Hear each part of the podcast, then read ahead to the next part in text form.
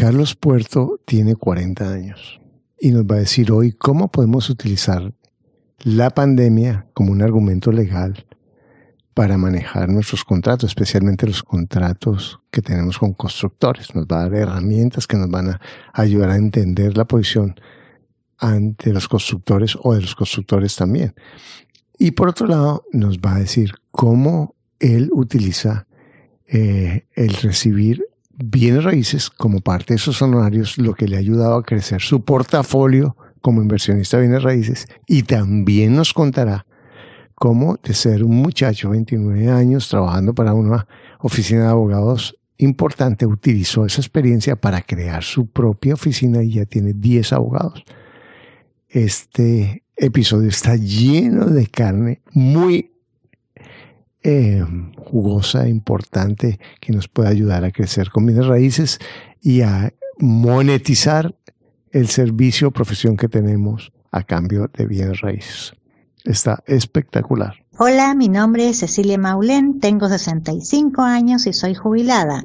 He crecido escuchando ingresos reales con bienes raíces. Disfruta de este episodio que Carlos Davis tiene preparado para ti.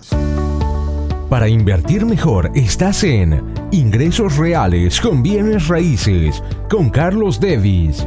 Lo bueno, lo malo y lo feo de la inversión inmobiliaria directamente de quienes lo hacen todos los días. Regístrate gratis en carlosdevis.com y recibe nuestro informe gratuito de 7 verdades que tú crees que no te dejan crecer tu patrimonio. Ahora vamos al punto con Carlos Devis.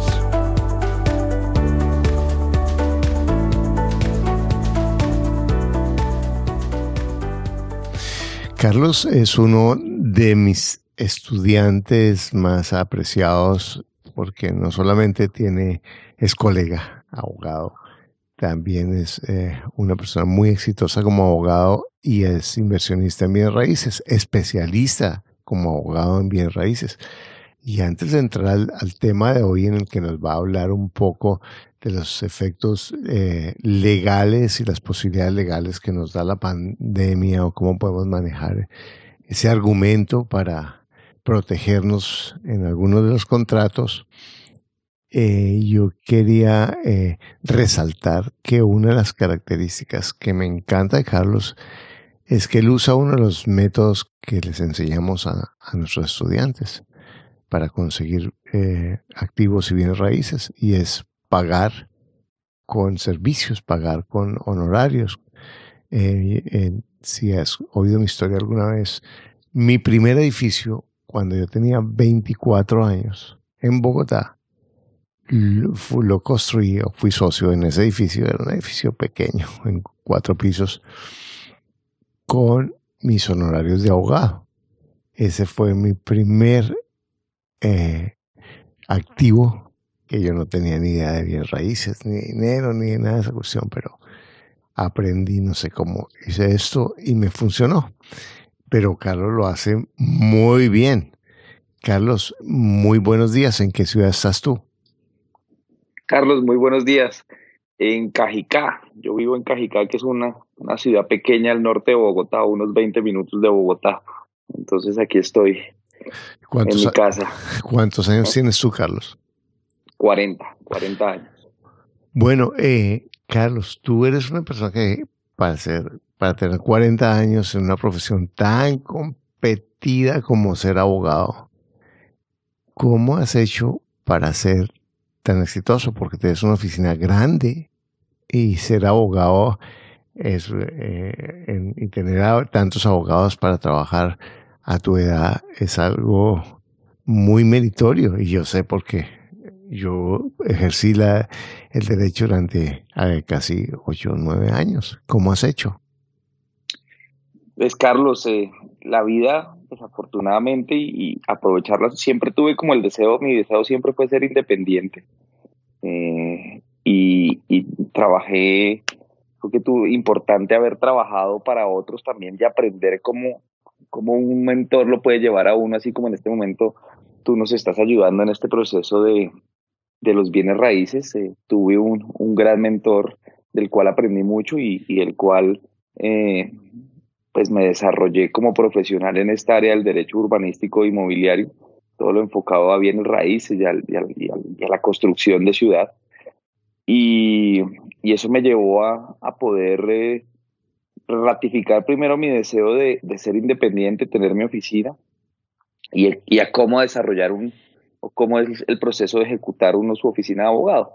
Entonces allí aprendí mucho y, y me lancé en algún momento en el año 2009 tomé la decisión de independizarme y gracias a Dios ya vamos 11 eh, años en donde ha sido crecimiento constante, eh, además de, de con elementos esenciales como es pensar en, en ahorrar y en invertir esos ahorros eh, en bienes raíces, que, es lo que, me que es lo que me permitió llegar a ti en, que en cierto momento, ya hace dos años que, que nos conocemos.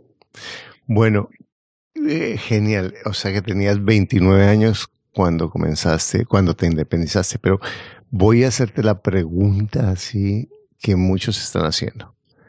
¿Quién no quiere y cuántos muchachos de 29 años que son arquitectos, que son abogados, que son ingenieros, que son médicos, y dicen, ah, yo quisiera tener mi empresa, tener, ser independiente, y lo ensayan, pero no pueden. Ya nos dijiste dos elementos, o tres elementos, el conseguir un buen mentor, que a veces ni el mentor sabe que es mentor, ¿cierto? Así es. Segundo, el ser organizado con las finanzas eh, y invertir en bienes raíces, que es una técnica de inversión muy segura. Quizás hay otras, la que conozco que es más seguro es bienes raíces, pero desde el punto de vista profesional, para alguien que dice, ay, es que independizarse es muy difícil, y yo sé que esta pregunta es muy simplista, y discúlpame, ¿cuáles serían o los errores que la mayoría de la gente comete cuando se independiza o lo que tú dirías que alguien debería hacer para independizarse exitosamente? Yo creo que lo primero es eh, eh, el pensamiento, como tú nos has enseñado, digamos que uno tiene que, creerse el cuento, uno tiene que, saber que si da ese paso es para seguir hacia adelante eh, sin mirar para atrás. hay, que, hay que hacerlo, capacitarse, sobre todo el tema de una, una educación financiera, eh, eso me sirvió a mí, empezarme a capacitar con, con libros, con Robert Kiyosaki eh, y con otra serie de libros eh, que me permitieron aprender cómo manejar una empresa. La importancia del ahorro, la importancia porque hay mucha gente que se independiza y todo lo que le entra, todo se lo gasta. Yo tenía, yo tenía un dinero ahorrado de mi, de mi salario que me permitía el análisis. Además tenía, estaba recién casado en ese momento. Eh, y, tenía un ahorro que yo dije, bueno, que si las cosas no llegan a funcionar, pues bueno, pues con esto por lo menos vivo un año en las condiciones en las que estaba viviendo. Pero, pero las cosas se fueron dando y, empiezan a salir los clientes y empiezan a salir los clientes. Eh, agoté mucho el mercado natural para búsqueda de clientes. Eh, empecé a golpear puertas de amigos, de familiares que sabía que tenían empresa. Eh, y, me fueron buscando, ya a los seis meses yo ya estaba prácticamente ganando la mitad de lo que me ganaban cuando era empleado. Entonces con los ahorros que tenía ahí, la cosa de un momento a otro ya se fue cogiendo como una bola de nieve. Ya empecé a tener que buscar la necesidad de, contratar eh, a alguien que me ayudara y, así estamos hoy ya eh, con, con, más o menos unos 10, 12 colaboradores. Entonces, esencial digamos que ese pensamiento positivo. Para mí, fundamental, el tema del ahorro. Eh, a, mí hubo un libro que me, me cambió la, la, forma de ver y se llama La ganancia es primero. Eh, no sé si lo has leído de Mike, Mike se llama el, autor. Que, él establece que, que él establece que la, la contabilidad tradicional es eh, equivoca para llevar cualquier negocio, sino que uno tiene que pensar en, en siempre pagarse su ganancia y su utilidad eh, y a partir de establecer un porcentaje, si por ejemplo mi utilidad va a ser del 5% y me voy a poner un, un, unos, honorarios o un salario del 5% de todo lo que gana. Entonces, de todo lo que gana, tú ya estás retirando ese 10% y ya ves dinero y te motivas. Entonces, mucha gente eh, al final terminas trabajando para su emprendimiento sin darse cuenta que no es rentable, eh, cuando la idea es que haya rentabilidad desde el, primer, desde el primer ingreso. Entonces, de cualquier dinero que te va llegando, retiras ese 10% y operas con el otro 90% para funcionamiento, para pagar los impuestos. Y eso hace que puedas ahorrar y que puedas ver dinero. Porque eso es lo que desmotiva mucho emprendedor y por eso es que los emprendimientos a veces no pasan del primer año, porque la gente no ve dinero, no tiene nada ahorrado y, y, como se dice literalmente, se, se. Eh, y, pero tú has dado varios puntos que yo veo reiteradamente en los emprendedores, y yo lo cometí muchas veces, y es, tú nos mencionaste, comienzo a educarme financieramente, porque las personas dicen, ah, yo sé abogado, yo soy buen abogado, yo soy buen médico, yo soy, bueno, el genio, pero no entienden que en últimas la vida o, la sobrevivencia va a venir desde el manejo del dinero. Entonces, una cosa es mi talento, que es importante para el servicio que yo voy a ofrecer o el producto que voy a ofrecer, pero realmente lo que va a hacer que eso sobreviva, además de la calidad de lo que yo haga, es la, el aspecto financiero y el entender que yo puedo trabajar para mi negocio y puedo en, determinado momento subsidiar mi negocio, como te dices, bueno, los primeros seis meses yo estoy sembrando y tengo un ahorro y calculo que no voy a, ganar suficiente, pero eso es parte del, del, camino, no es como me meto y a ver qué negocio me sale, cuando me sale el negocio me gasto eso en, lo, en, los, en las cuentas viejas y realmente termino desesperado buscando negocios porque no tengo ningún presupuesto financiero, ni tampoco tengo la claridad de que en un momento determinado me diga, no, esto no funcionó. Esto para mí es mejor negocio ser empleado por este momento que ser un emprendedor, porque mi, y mi emprendimiento no es mi hijo, eso tal vez los que me escuchan lo han oído muchas veces. Mi emprendimiento es un negocio. Hasta que sea negocio, o si no, hago otra cosa que me dé dinero.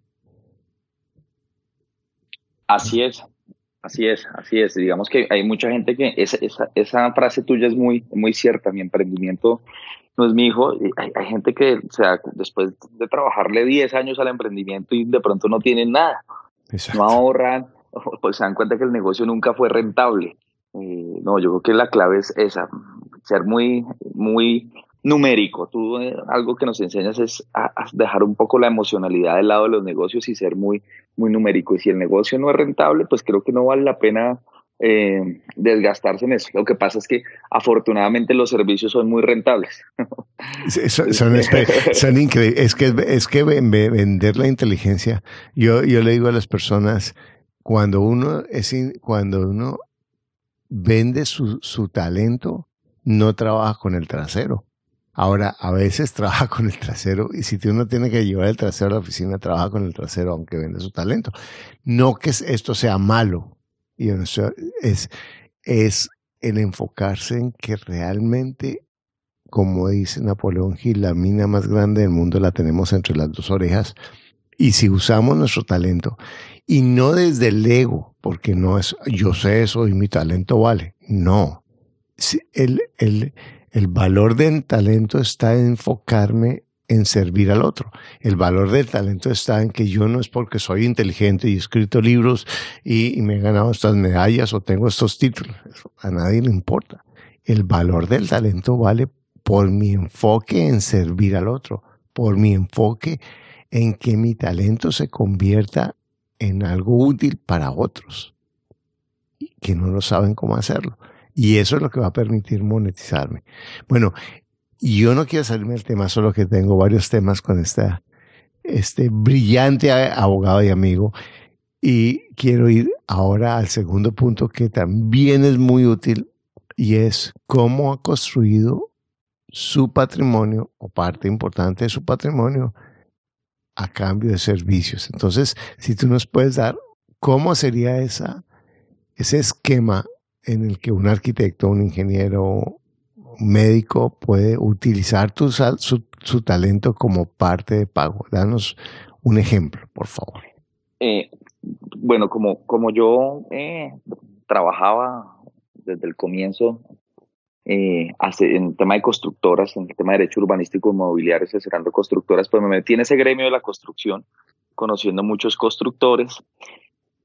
Y, y lo primero eh, que hice fue la posibilidad que, que me permitieron de, de, mi hermana era la gerente comercial de, de una constructora importante en, Bogotá y ella me permitía, por ejemplo, eh, adquirir los inmuebles eh, sobre planos. Sé que para ti no, no es recomendable esa y, realmente digamos que eh, no, no, es para todo el mundo la figura de y, sobre planos. Claro, y puede ser buen negocio para muchos, para ti es buen negocio. O sea, lo que sí, para mí, para mí fue buen negocio, pues digamos que también porque era una constructora seria en Bogotá, eh, que siempre cumplía sus, sus, sus tiempos y eh, compraba yo los inmuebles, eh, digamos que casi en lista cero, tan pronto salían los proyectos y me ganaba las valorizaciones. Digamos que esa fue la forma de hacer mi negocio inmobiliario durante muchos años hasta que te, te conocí hace dos años y, y me abriste el espectro completo de decirme que el negocio es el flujo de caja. sí, no los activos. no los activos, pero así fue que hice en muchos proyectos. Eh, compraba uno o dos apartamentos y me ganaba las valorizaciones. Y la idea era eh, que la constructora te dé la viabilidad de poder ceder el negocio. Porque si no te dan la viabilidad de ceder el negocio, pues ya te implica eh, escriturarlo. Y ahí ya, ahí ya se va gran parte de la utilidad con lo que toca pagar de, de escrituración, de derechos notariales, del trámite de registro. Entonces la idea era que la constructora diera la posibilidad de, de, ceder el negocio y ella arrancaba uno en cierto momento pues haciendo el, pago mensual, que eso es lo bueno que tiene la, compra sobre planos, que tú vas haciendo un pago mensual como si fuera un ahorro eh, y vas ganando esas valorizaciones y en cierto momento ya empiezas a, a, salir a revender el inmueble. Es cierto, ¿qué competencia tiene uno? Pues tiene la competencia directa de la, de la constructora pero pues también uno juega como de pronto a, a, perderle, a no, a no, a bajarle uno al poco al, al, al, precio que está dando la constructora y para la gente puede terminar siendo un gancho. Eh, pero clave que, que, la constructora dentro de los documentos permita la cesión del negocio. No todas las constructoras lo permiten, entonces mucha gente se mete con esa intención de, de hacer ese negocio de esa manera y cuando se dan cuenta, la constructora les cobra un porcentaje por permitir la cesión y de pronto ahí ya eh, parte de esa valorización se fue, eh, y el que otro riesgo, ¿no? Que puede que el, apartamento llegue el momento y tú no lo no logres ceder el negocio y pues haya que adquirir el apartamento y toda la cosa. Entonces tiene ese riesgo que es importante calcularlo y a veces la gente no lo calcula, termina teniendo que desistir del negocio y perder las, las arras. Entonces así fue que yo hice gran parte del, del patrimonio. Y eh, ya después también eh, asesorando otras constructoras, eh, pues cambié mis servicios jurídicos por, por la adquisición de inmuebles, que fue, digamos, ya el primer inmueble que, que, adquirí ya con, dejándolo como flujo de, de, efectivo, como flujo de caja, en donde parte de mis honorarios, que nosotros a las constructoras las asesoramos desde que van a comprar el lote, se les hace el estudio de títulos, se les hace el estudio de norma urbana para verificar que lo que quieren construir se puede desarrollar allí conforme a las normas de la ciudad. Eh, se les restablece toda la, estructura del negocio con los dueños de la tierra, se les acompaña en la elaboración del reglamento de propiedad horizontal y hasta el año de postventa, que, que, que, implica todo el tema de la protección del derecho del consumidor. Entonces se les hace un acompañamiento integral jurídico durante todo ese proceso constructivo y eso genera unos honorarios para nosotros que se cambiaron por eh, parte del valor de, del inmueble. Bueno, y así lo, y así lo hemos replicado con, vamos a hacer. Otro, con otro inmueble. Tus, tus honorarios por eso valen 100, ¿cierto? Sí. Y entonces, y el, y el, y el apartamento, cuando están, como tú dices, en el momento cero, vale 50. O vale, ¿cierto? Entonces, ¿cómo haces? ¿Das 100%? ¿A qué precio haces el negocio? porque en últimas tu, tu trabajo es, aparte, es durante seguramente uno o dos años, si es el proceso que tú nos estás mencionando, y cómo valorizas tu trabajo con respecto a los metros cuadrados que tú recibes. No, digamos que eh, la forma es cuál, desde que arranca el proyecto, uno se le, generalmente le, le, presentan a uno algún un inmueble, uno conoce el proyecto y uno le dice al constructor, oiga, mire, este apartamento me parece interesante, me lo deja a precio lista cero, que puede digamos ser 100, el apartamento vale 100, y eh, mis honorarios al final van a costar 50. Entonces eh, yo ya cruzo la mitad del valor del inmueble con, con el trabajo de mis honorarios y eh, el otro 50 pues sí lo voy haciendo conforme al pago. Entonces tengo dos beneficios. Parte del precio ya lo estoy pagando con, con mi trabajo. Arranco en, lista cero, y, es decir, me voy a ganar toda esa valorización que genere el, el, el, el tiempo del paso del proyecto. Entonces al final el inmueble pagué la mitad con trabajo, solo tuve que pagar la otra mitad y al final de pronto del proyecto ya el apartamento no vale 100, sino vale 130, 140. Y si ya lo dejo en el, pasando en el tiempo, pues va a seguir teniendo esa valorización que va año a año entre el 3 y el 6%. Y entonces, y entonces tú te convertiste en un cliente además de tu cliente. Así es. Pero entonces, por ejemplo, si, si, el apartamento vale 100 y tú y tú y el en el programa son 30% de cuota inicial y el 70 con el banco, luego tú darías el 15% de cuota inicial y el y el ese 70 el 35% de ese 70 lo conseguirías con hipoteca, así sería. Sí, puede ser con hipoteca, digamos que ese primero al comienzo tuvo hipoteca, pero afortunadamente ya creo que seis meses después de haber tenido la hipoteca llegaron unos recursos y, y se canceló eh, esa hipoteca porque pues desafortunadamente digamos que en Colombia los créditos, las tasas de interés son más muy altas, entonces he intentado jugarle al, al tema de, de tener los inmuebles eh, libres libres para no, no, apalancarme para un primer momento, pero intentar pagar la hipoteca lo, lo más pronto posible. Y, lo más pronto posible. Y, exacto, porque muchas veces las personas dicen, ay, bueno, pero tengo este dinero, ¿en qué lo invierto? Bueno, si estás pagando una hipoteca de 10%, ahí es la primera inversión. pagar, pagar, la deuda, sí, pagar la deuda, así es. Bueno, genial. Eh, entonces, y la última pregunta con respecto a este tema, estrategias de salida no te entendiste con el cliente o el cliente no se entendió contigo y no funcionó. ¿Cuál, cuál es la estrategia de salida que tú planeas en el contrato? Digamos que si, si es por el tema de la, de, la prestación del servicio jurídico, eh, pues nosotros siempre estructuramos un contrato de prestación de servicios eh, y como hay paralelo está el negocio de, la adquisición del inmueble en donde uno entra como cualquier otro, eh, otro eh, comprador y como cualquier otro cliente, eh, hay que estructurar en los contratos esa estrategia de salida. Entonces, eh, como uno a, su vez es el que estructura los negocios, pues les deja establecido en el caso de los apartamentos que, que nosotros hemos adquirido em, que, que no se van a generar las arras, que si eventualmente se cancelan los servicios jurídicos, pues eh, puede, que, puede que nos diga, miren, no, no, nos, no nos ha pasado hasta el momento, pero puede que nos diga, miren, no me interesa eh, seguir con los servicios jurídicos y nosotros ya habíamos establecido que le iba a pagar una parte con eso, pero de pronto a mí el inmueble sí me interesa, pues en ese momento ajusto la, se deja establecido en el contrato la, la, eventualidad eh, de, del ajuste de la forma de pago. Simplemente es dejar muy claro en el documento contractual las condiciones y esa estrategia de salida. Perfecto. Entonces, la estrategia de salida, que tú no tienes arras. Segundo, que, que de una vez planificas la forma de pago del, del, saldo que tendrías que pagar, de manera que no vayas a ponerte en una posición vulnerable con, con, el, con el constructor de que no me tiene que pagar todo y, y, te pone en una posición difícil Ah, eh, eh, de liquidez. Genial. Y, y, y, lo importante es que siempre, digamos que nosotros, porque somos abogados, pero eh, hay muchos proveedores también de, de arquitectos, ingenieros, los, de, los que hacen los acabados, que muchos constructores también les pagan con, con, con inmuebles, pero quizás no se asesoran de la parte legal y a veces cuando se presentan problemas como querer salir del negocio, no revisaron bien el, el contrato y, y, van por dentro del negocio y no tienen una opción de salida. Entonces siempre es importante, insisto, en, tener un asesor de jurídico de cabecera que, les permita estructurar y revisar todos esos contratos. Eso es fundamental. Y otra cosa, cuando yo tuve mi empresa en el sector eléctrico, yo oía mucha gente que se quebraba porque recibía apartamentos como parte de pago, porque no hacían las cuentas de sus costos fijos.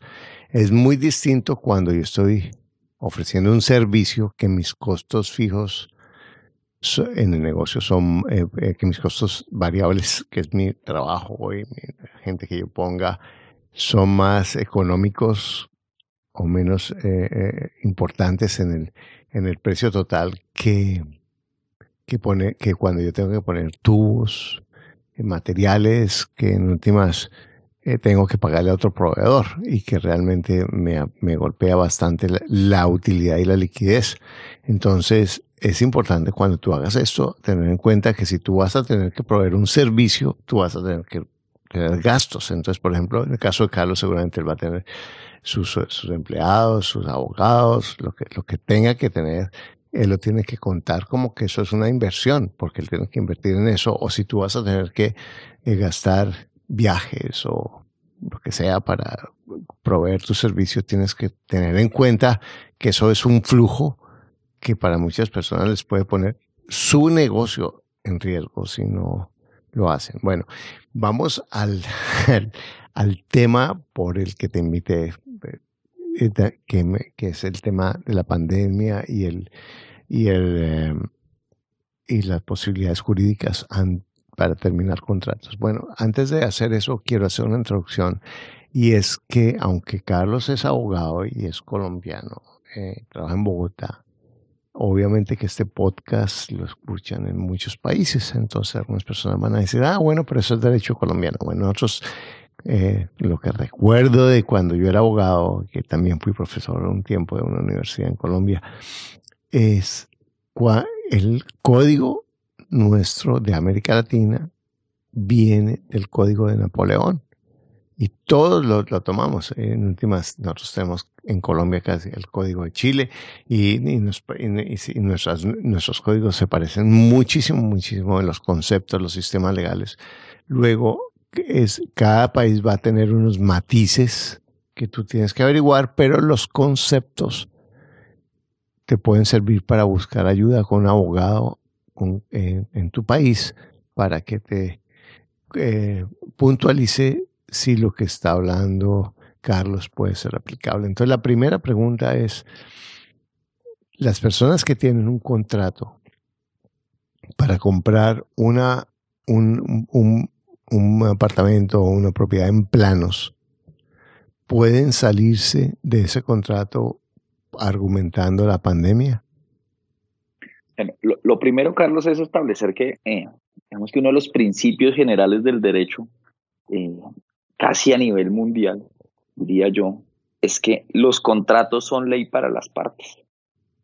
y, a la gente como que se le olvida, se le olvida eso. La gente eh, se, se, firma un contrato y se le olvida que lo que está ahí estipulado en el escrito es a lo que se tiene que regir y la gente a veces simplemente lee por leer rápidamente, pues, y en el caso de los de que estoy adquiriendo un inmueble y de la emoción y firmo, pero no se, se le olvida que se está obligando a pagar unas cuotas de cierta manera, se le está olvidando que existe una cláusula que le puede, de, multas, una cláusula penal que llamamos aquí en Colombia, o existe la figura de las arras si quiero desistir del negocio. Entonces, lo primero es que importantísimo es que a nivel mundial, si yo firmo un contrato, yo me estoy obligando a lo que está ahí escrito.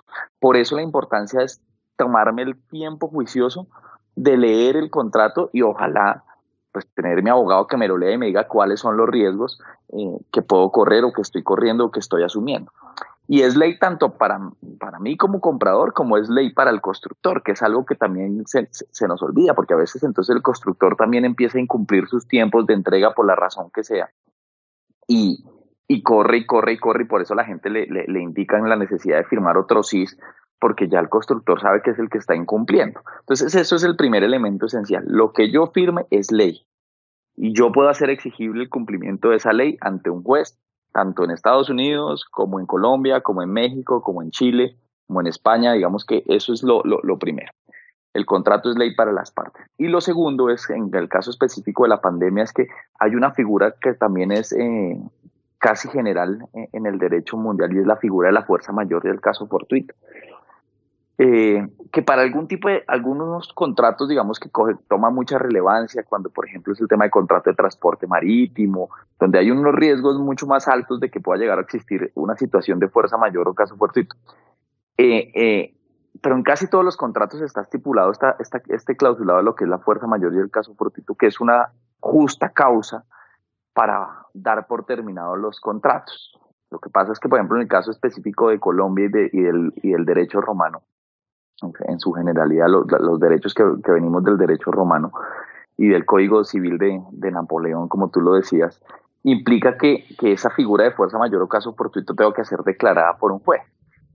Eh, pero digamos que, ¿qué ocurre en este momento? Eh, es evidente que la situación de la pandemia que estamos viviendo claramente aplica a lo que es la figura del caso fortuito y, la fuerza mayor, porque nadie tenía previsto eh, que esta situación fuese a ocurrir, porque digamos que la única, la última pandemia mundial fue hace 100 años y, desafortunadamente eh, a la gente se le olvida la historia y, por eso es que generalmente repetimos las cosas, ¿no?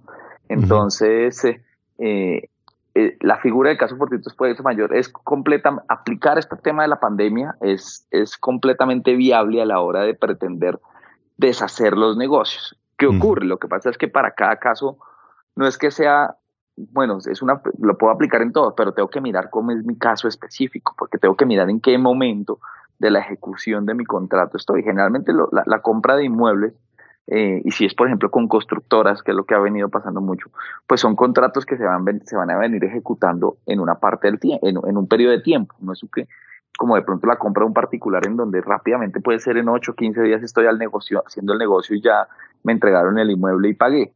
Eh, con la constructora, sobre todo si lo estoy haciendo sobre planos, pues se puede tomar un año, año y medio, dos años se llaman ejecución de tracto sucesivo, desde ejecución en el tiempo, en donde las condiciones me pueden cambiar de un momento a otro.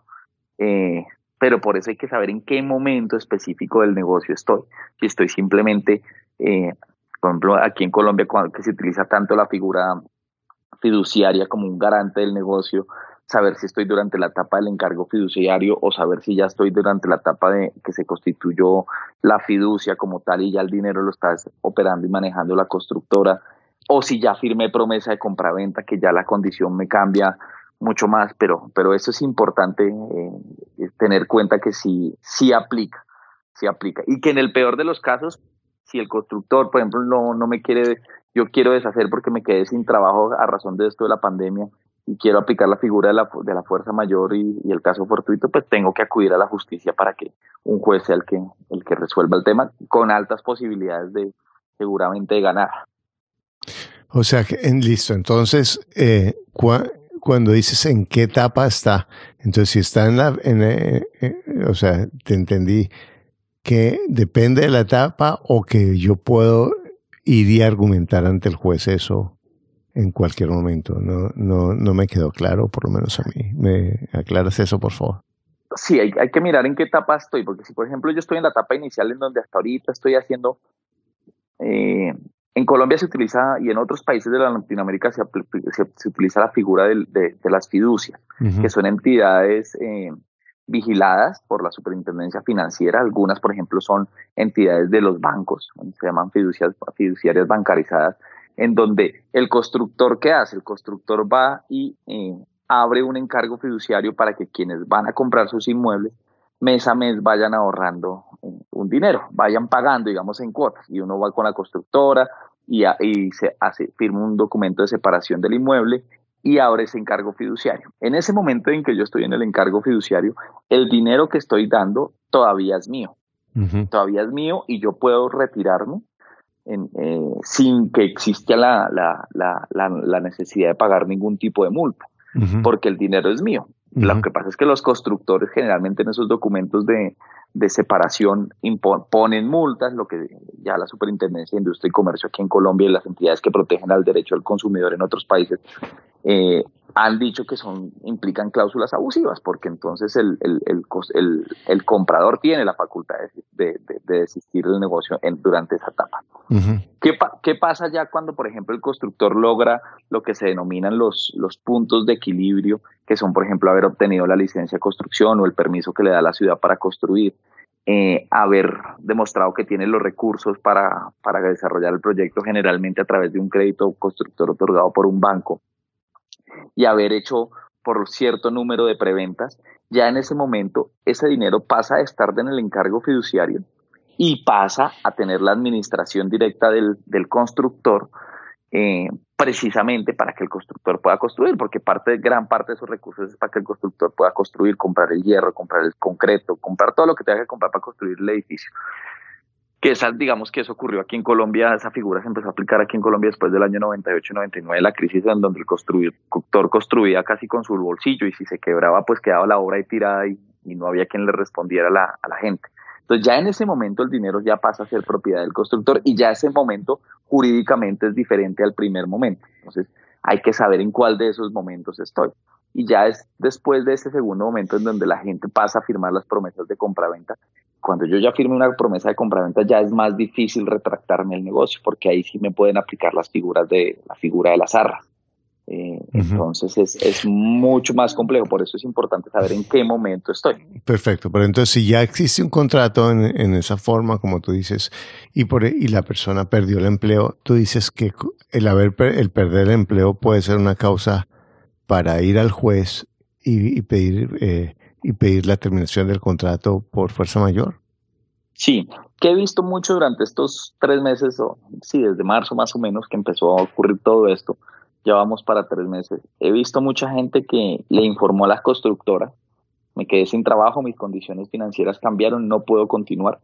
Algunas constructoras eh, han devuelto la plata completa, otras han devuelto la plata descontando la sanción que está en esos contratos, eh, 20%, y algunas otras, digamos que lo que han optado es por intentar renegociarle porque, porque esto es importante tenerlo en cuenta también, las constructoras tampoco van a poder cumplir con el contrato.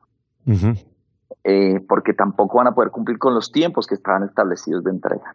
Entonces la gente a veces se deja a, a, milanar y asustar por esa situación y decir, no, pues es que el constructor ya me descontó el 20%, bueno, por lo menos me volvieron el 80% y no perdí la plata. No, estoy seguro que el constructor tampoco va a poder cumplir con lo que está en el contrato establecido y esa puede ser una justificación de decirle, mira, a mí tampoco me interesa ya el inmueble porque usted tampoco me va a poder entregar en esa fecha. Entonces tienen todo el derecho que me devuelvan el 100% del dinero, oh. incluso con los rendimientos financieros. Wow. O sea que si, por ejemplo, que eso ocurre todo el tiempo y la gente no sabe, por lo menos yo que soy, ya no digo abogado, sino ex abogado, por la pregunta que te voy a decir. Si, si la persona, si, si el constructor demora la entrega de la obra, es una causal para el, para el, para mí como comprador de para terminar el contrato? Sí, sí, así es. Lo que pasa es que los constructores eh, establecen en sus promesas de compraventa eh, que a veces que uno, que de entrada uno autoriza que, que esa entrega se pueda demorar eh, seis meses, hasta un año, hasta 18 meses más he visto algunos contratos.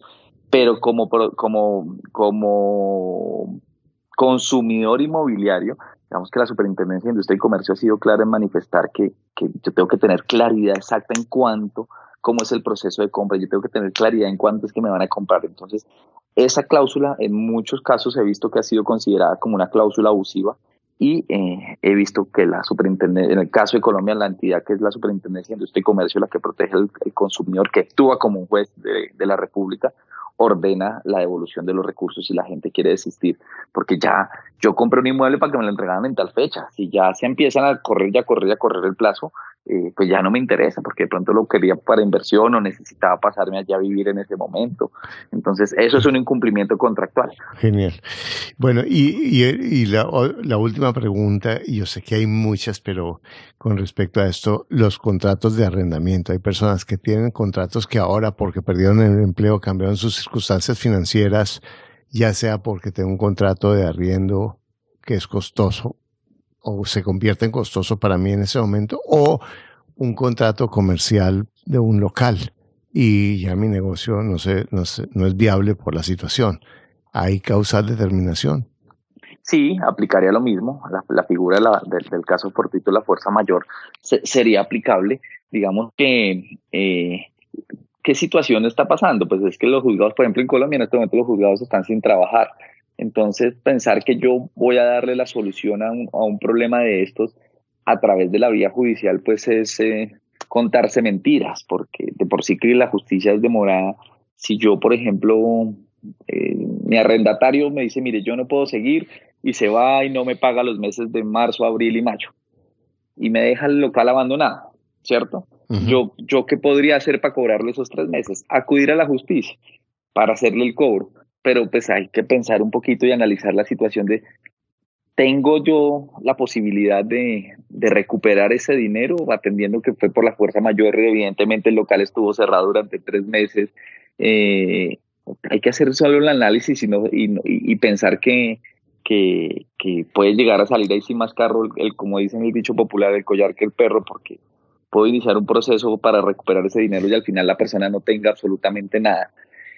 Exacto. Eh, y si yo voy al juez, la persona va a decir, mire, fue por, causa de fuerza mayor. Fue por, yo, yo venía pagando bien, pero llegó el coronavirus y no pude seguir pagando. Y estoy muy, muy seguro, digamos que en, mi criterio jurídico, que, que, muy probablemente el juez le va a dar la razón a esa persona. Claro, y ahora si yo soy el arrendatario y quiero terminar mi contrato, entonces puedo ir y a, asesorarme con un buen abogado. Y además hay, hay abogados que son, que lo que les interesa es litigar y son felices armando rollo en todo.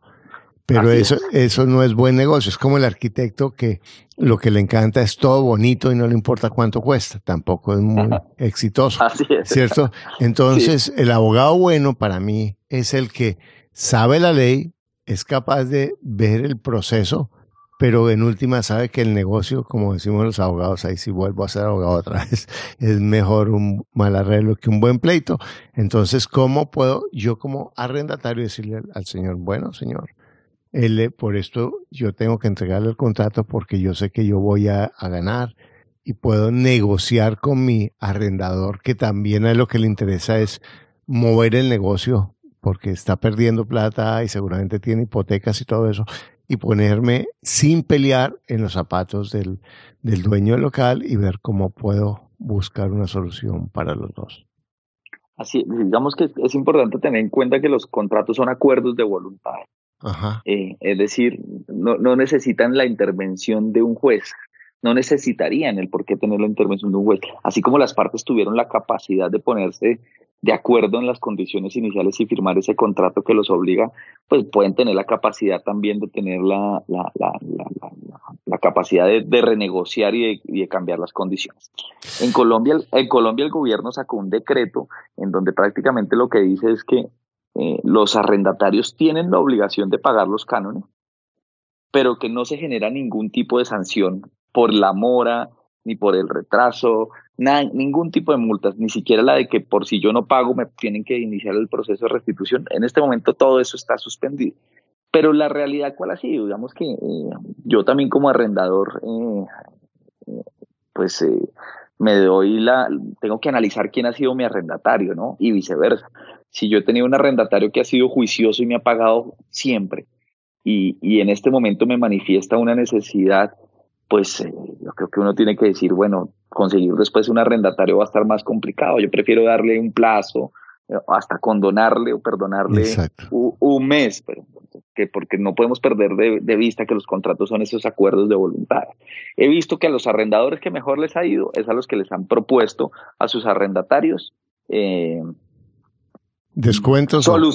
Sí, descuentos o soluciones de pago, porque es que no podemos olvidar que el arrendatario está ahí con una ilusión de que su negocio prospere. No, está ahí, no está ahí con el objetivo, con la finalidad de defraudar a su arrendador. Exacto. Eh, y, ya, invertido, ya ha invertido en su local y en sus empleados y todo, y, su ilusión es. que salga el negocio. Bueno, Carlos, muchas gracias por tu eh, valiosa información. Y bueno, si tú estás escuchando esto, puedes encontrar en estas palabras muchísima información práctica, sencilla que puedes aplicar para crecer tu patrimonio, para crecer con bienes raíces en forma segura. Porque recuerda que lo único que te aleja de lograr lo que tú quieres es un pensamiento que no es cierto. Que tengas un día maravilloso. Gracias por escuchar tu podcast Ingresos Reales con Bienes Raíces. Únete a nuestro blog y audio semanal en carlosdevis.com. Conoce nuestros talleres de bienes raíces, visítanos en Facebook y deja tus comentarios.